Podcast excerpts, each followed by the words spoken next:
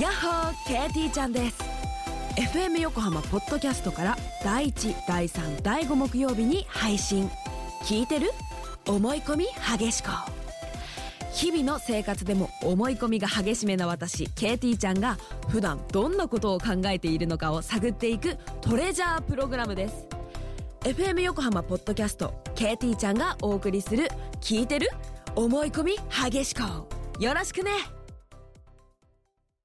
FM Yokohama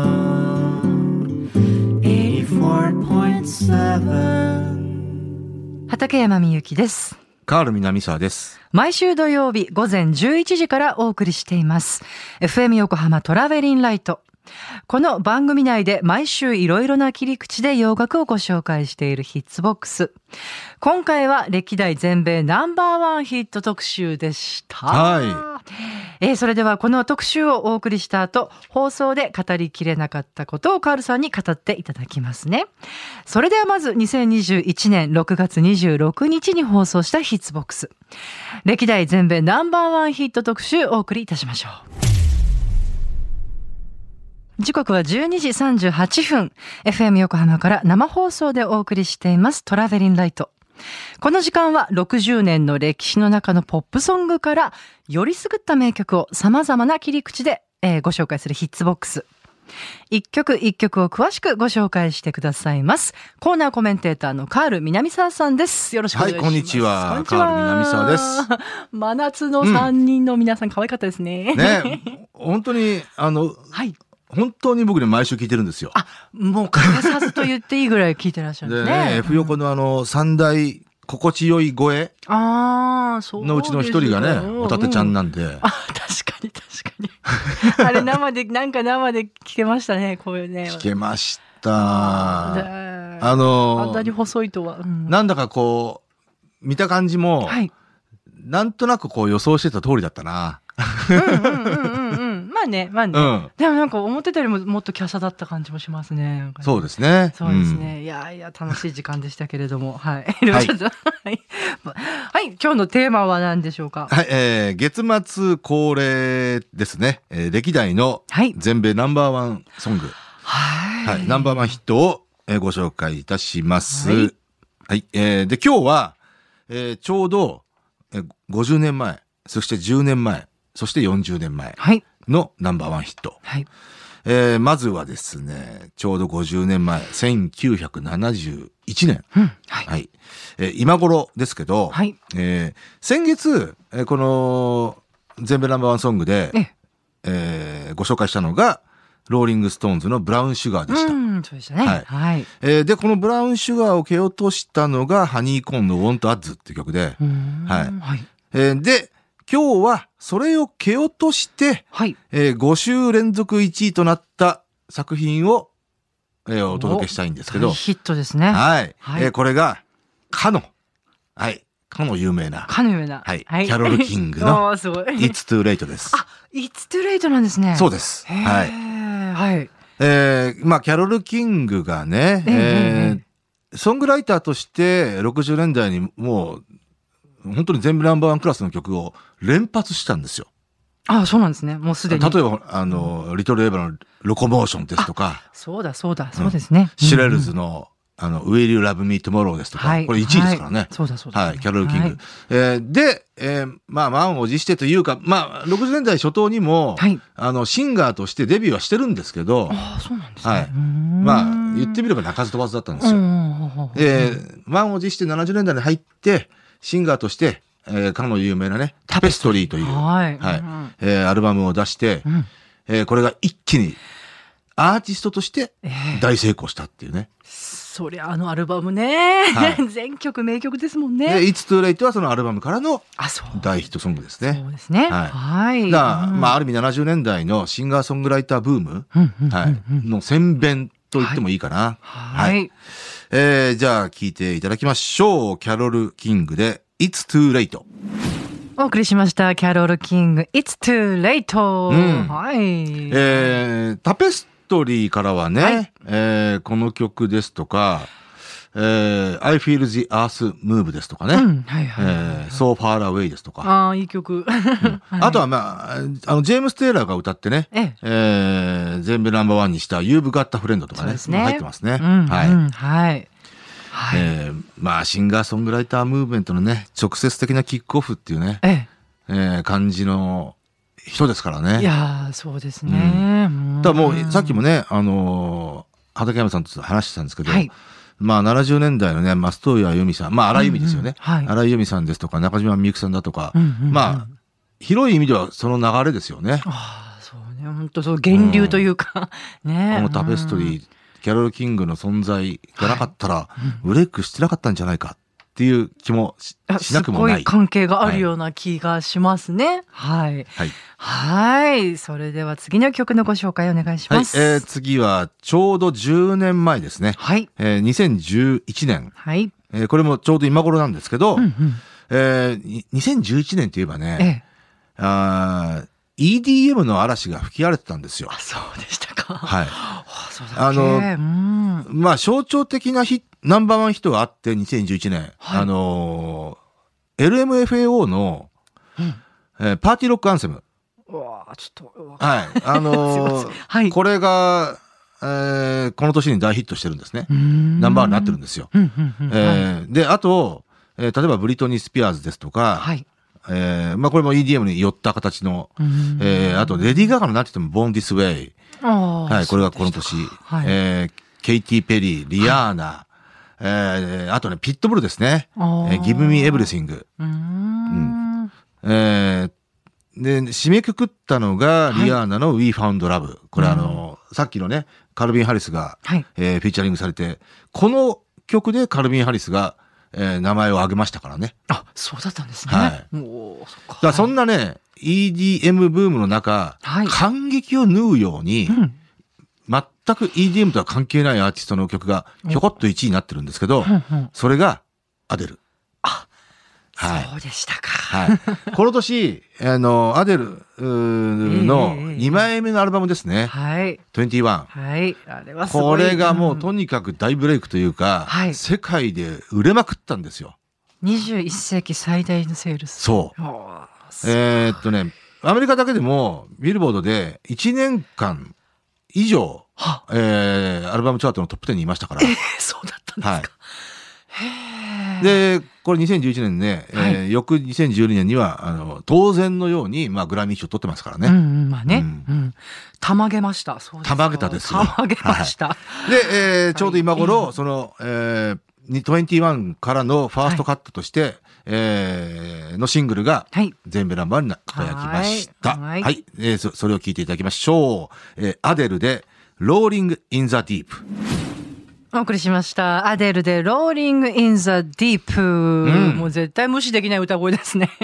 そうですね きっかかっちゃうね、うんこれはね。いいね。まあ、はいこ。の、次のアルバムもね、やっぱり大ヒットしましたからね。あ、そうかな、うんそうですね。うんはいうんあとはね、007、えー、セブンの、あ、えあのー、曲主か題歌を歌ったりとかね、このかっ後こねよかっ。た。うんはい。あー、はいそっかそっか。ねアデルさん今、すっかりスリムになって。あ、そうなんですか。だいぶ印象違う感じですけどね。うん。ね、ちょっと滑覆のいい感じでしたもんね。昔はね、うんそうだよね。はい。えー、そっか、10年前のね、大ヒットソングですね。はい、それでは、ちょうど40年前のナンバーワンヒットごはい紹介お願いします。はい、次は、えー、1981年ですね。はいえーちょうど今頃です。はいえーこれも、えー前回紹介したのが、はい。えーキム・カーンズのベティ・デイビス・アイズでしたね。はい、はい、は。はいい。これが、えーその時にお話ししたのが、九州1位だったんですけどえ、え、ええ。ヨガヨだったら10週連続1位だったんですあ、よそうそうそうね。はい。えーひょこっとね、ね、ひょこっと、ちょうどど真ん中ぐらいで、ええ、ええ。ある曲が1位をさらっちゃって。さらっちちゃったんですよ。は。はいい、そうだった。はい。で、今日はその、そのある曲を、はい、あーえー聞いていただこうと思うんですけど、ああー、はい。のー、81年といえばね、ええあの、一つは、あこれ前々から言ってましたけど、ちょっとしたカントリーブームがあったんですね。うん、はい。はい。えーで、もう一つ特徴的なブームがあって、81年、 はい。メドレーブームがあったんであ、そんなのかったですす。ね。はい。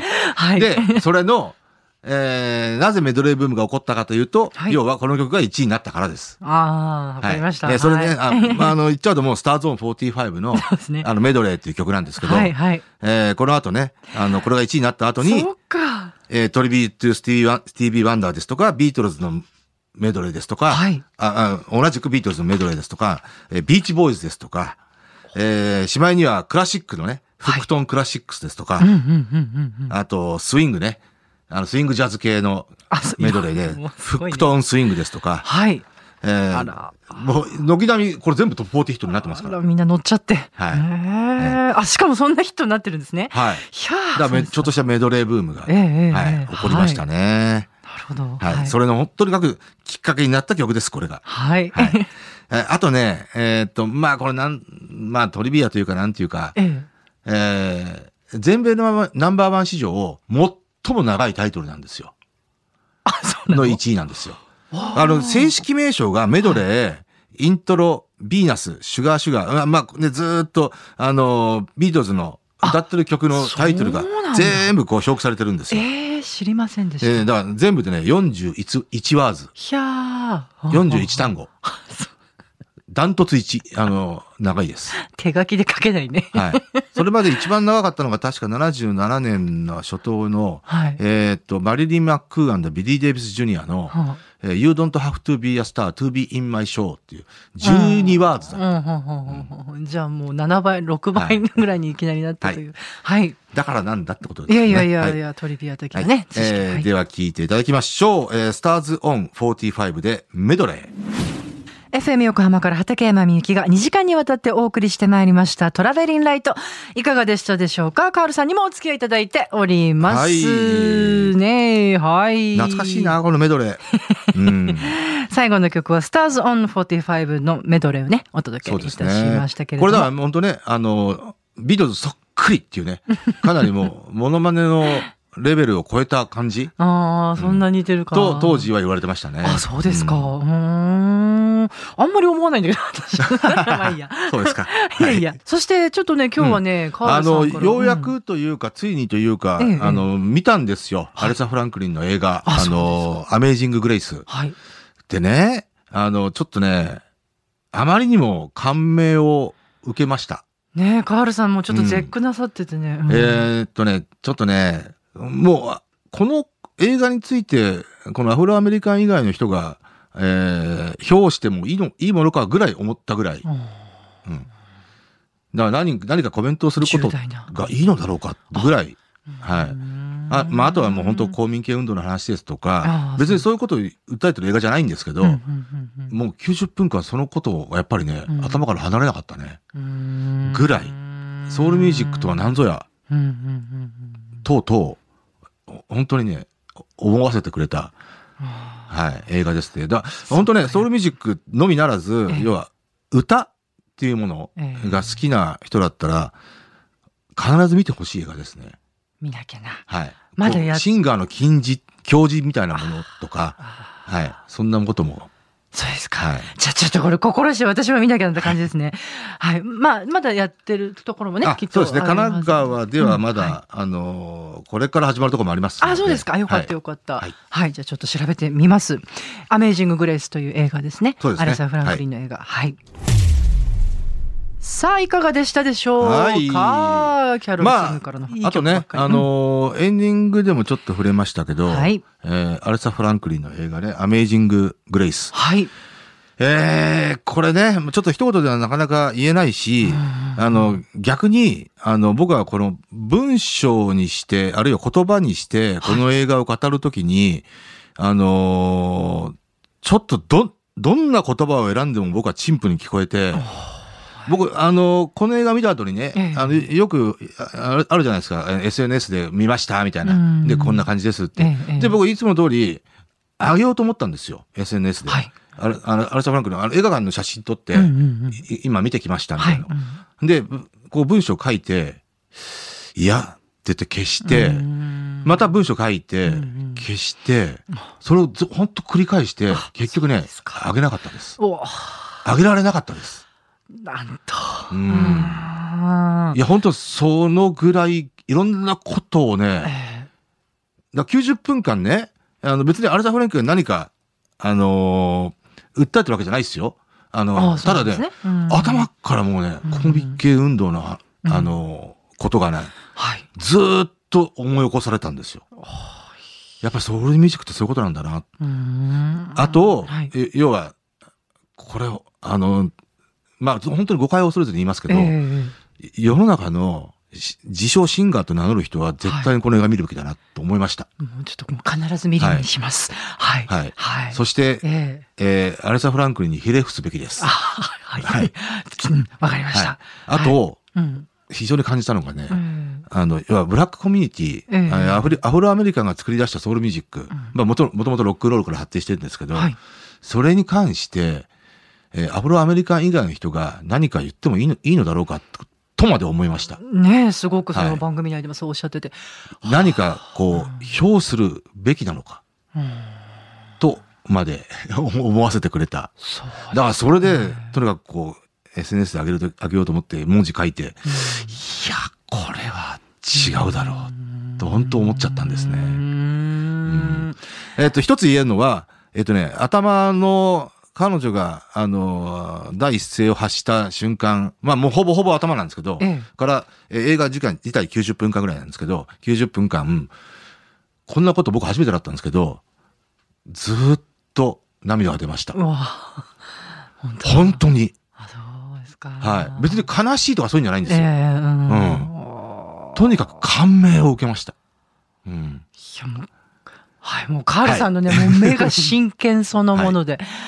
えー、とあいうー、えー、これはとにかく言いたかったんですよね。いや、でも、あの、教えてもらってよかったです。はいはい。あ、ちょっと私もぜひ、あの、見てみたいと思います。はい。はい。ね、そうですね。今日お届けした3曲っていうのは、はいあーなんというかな。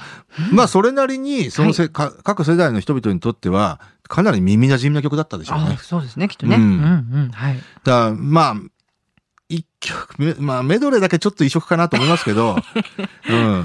でもこれ本当ね、当時は、あーまあ、チャート上がってた時点では、ちょっと色物的な感じだったんですよ。まあ、どうしてもね。そう。はいんで、まあ、今でもまあ実際振り返ってみたら色物なんだろうなと思いますけど、ううんうんうんんいわゆるノベルティソング的うな、ん、はい、はい。うんうんさすがに1位になるとやっぱ思わなかったし、うん。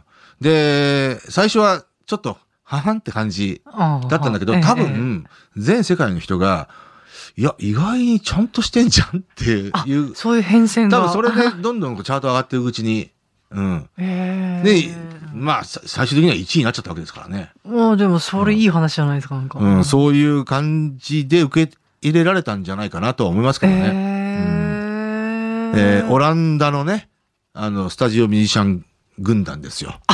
オランダ人の皆さんなんですか。はい。だかへスターズオン45うーん。らまあ、究極の、あ、まあ、一発ヒットじゃないんですけどね、この後、あの、スターズオン45名義で、はい。えーっと、ビートルズムービーメドレーだったかな。あうん。そういうのもあるんですっていね。えー、トップ40入りしてますんで。うん。うーんで、えーもうとにかく2匹目の土壌をね、ガンガン、あのー狙うような感じで、フォビロワーーチが、まずビーチボーイズが出たんですよ ね。ビーチボーイズメドレーが。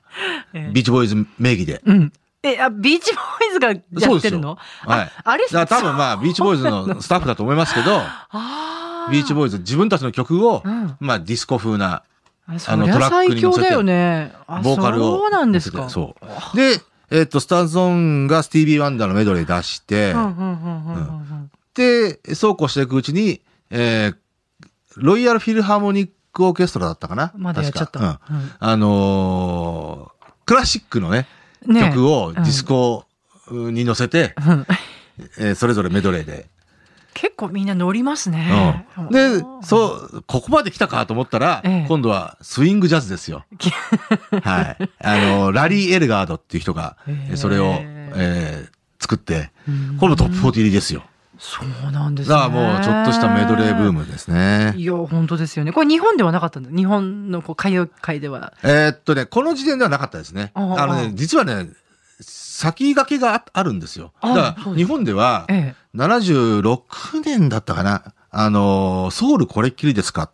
その前に演歌ちゃんちゃかちゃんってのあったんですけど、ただね、これも、やっぱりね、アメリカで、えーっと、リッチーファミリーのうんザ・ベスト・ディスコ・イン・タウンっていう、えーディスコは恋の合言葉っていう、えー最高位15位とか16位まで上がった曲があるんですけど面、白いよくご存知これが、はいえー要は、まあ、ディ要はディスコブームに差し掛かる頃なんですよ。76年。うんうんうんえーかつての、あの、モータウンの、はいな60年代のヒットソングですとかを、メドレーで歌うんですよ。うんそれをディスコ、要はスターズオン41みたいなもんですけど、はいはいはうい。うんんえー調に、えーディスコビートに乗っけて、はい。それがヒットしちゃったんですよ。そしたら多分ね、えーと日本のどっかのクリエイターが、うんうんおそらくその曲を聴いてヒントを得たと思うんですけどう、ん。えっ、とね、演歌、日本のヒあの、直近のヒットソングの演歌をはい。メドレーで歌歌歌うっていう。あったんですね。演歌ちゃんちゃかちゃん。まあで、それで、その後ソウル。ルこれっきりですかっていう。そうあのー、山口百恵のこれっきり、あいいこれっきりとか。ソウルこれっきりですかそう。聞きたいな。あの、要は、歌謡曲でヒットソングをはい。どんどんメドレーにして、あデそうですかうーんィスコに乗せるっていううんうんうんのが、76、7年にね、ちょっとした、ブブームがあったんですよあ、そうでしたか。へえそれは、え、その歌ってる人は誰あ、その、ええ、全然、ああの、の、無名の、あ、そういうことですね。あの、ミュージシャンが歌ってるんです。えはい。えはい。あ、まさかそんなお話も聞けるとは思いませんでしたけど。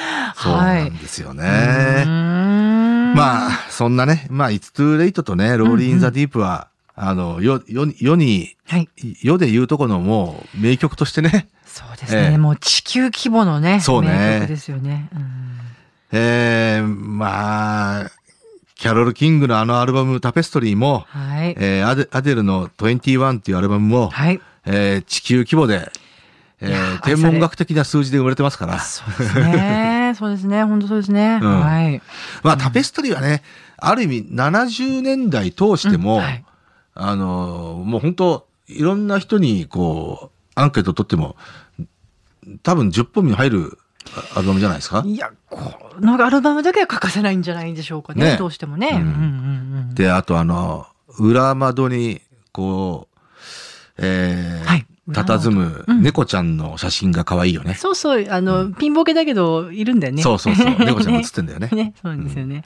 あ、あとね、あの、日本のタイトルは、えーつづれ折りですね。あ、日本語もいいんですようね。なんという美しい。はい。そうですねん。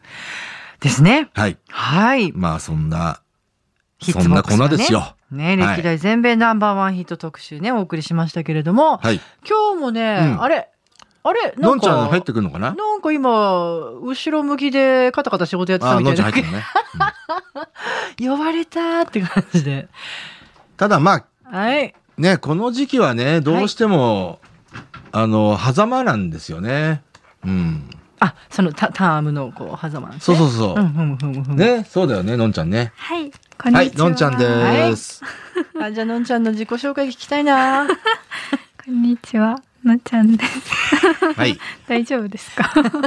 ちょうどね、えーっと、今日6月26日じゃないですか。はい。あのー、狭間だよそうね。なんですよね。う7月から新しいクールが始まるんですじゃよ。。あ、今やってないんですすか今、だからもう最終回を迎えたうん、あ4月クールのドラマがし最終回を迎えたものが僕ガンガンあって、今ちょうど狭間でね、うんうん。うん、はいあ、ない。ない。ああ、そういう時期があるんだ基本3ヶ月周期でドラマうってあるんですけはど。い、ただもちろんイレギうュんイレギュラーで、あのー先週から始まったドラマとかありますけど、へーそうなんですよ。コンクールの月9は、そうそのちょっと前倒しで。月9ですよ。月9がね、今週始まってるんですよう。そうなんですなよ。んかすごい不思議なんですけど、はそいそのもう終わっちゃった、えーまあ、ドラマのはいその枠はうん始まるまでどんなものがやっているやんで、すか、あの、よくある、あのー、機種、うーなんだ、機種期、期末、はいえー時期の特別、特番みたいな、うーんうん、のになる場合がありますね。うんそうコロだかナ前とかだったら結構バラエティの特番とか、あそそういうのもう次のク全然違ーうもルのなんだが特に、ね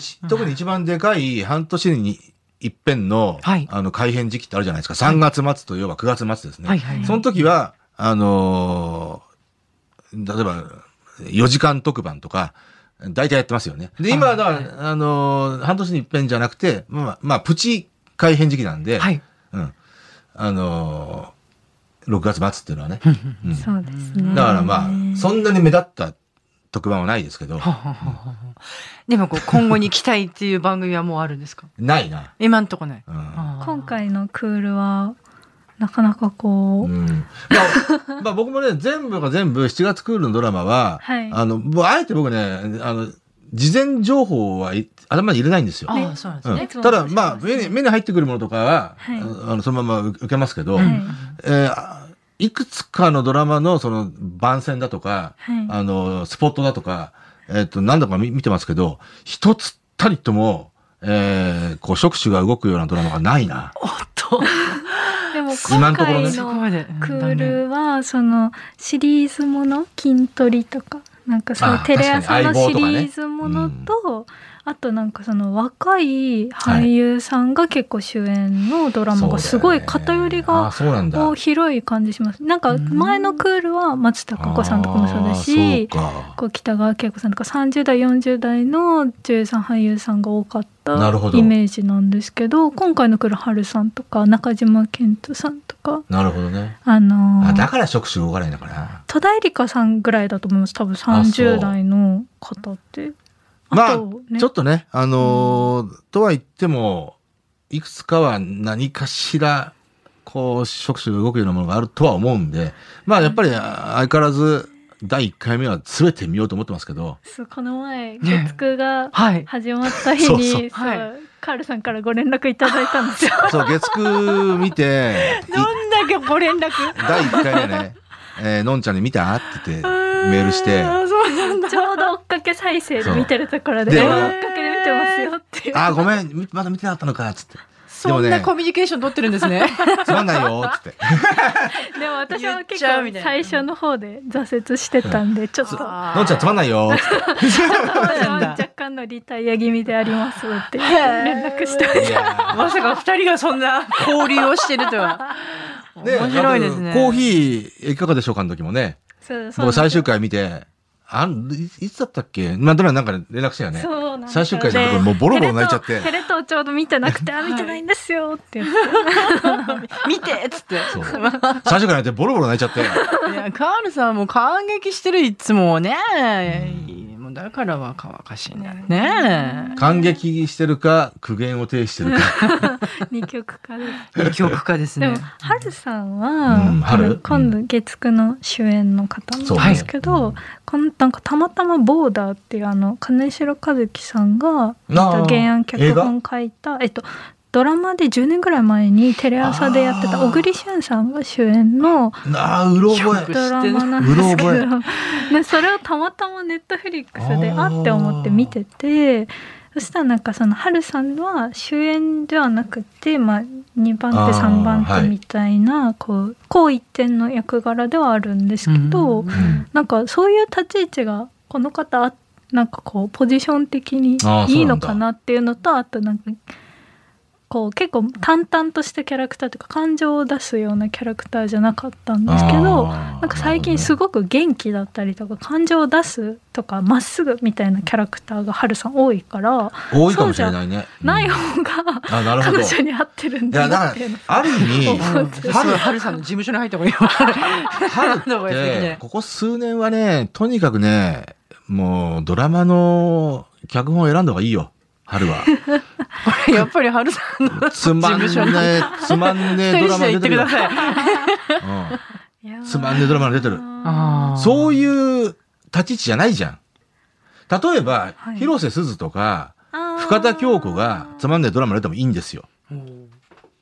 別にそういった、あの、別にあの人たちに役者魂を、あの、も求めてる人なんていませんから。あら。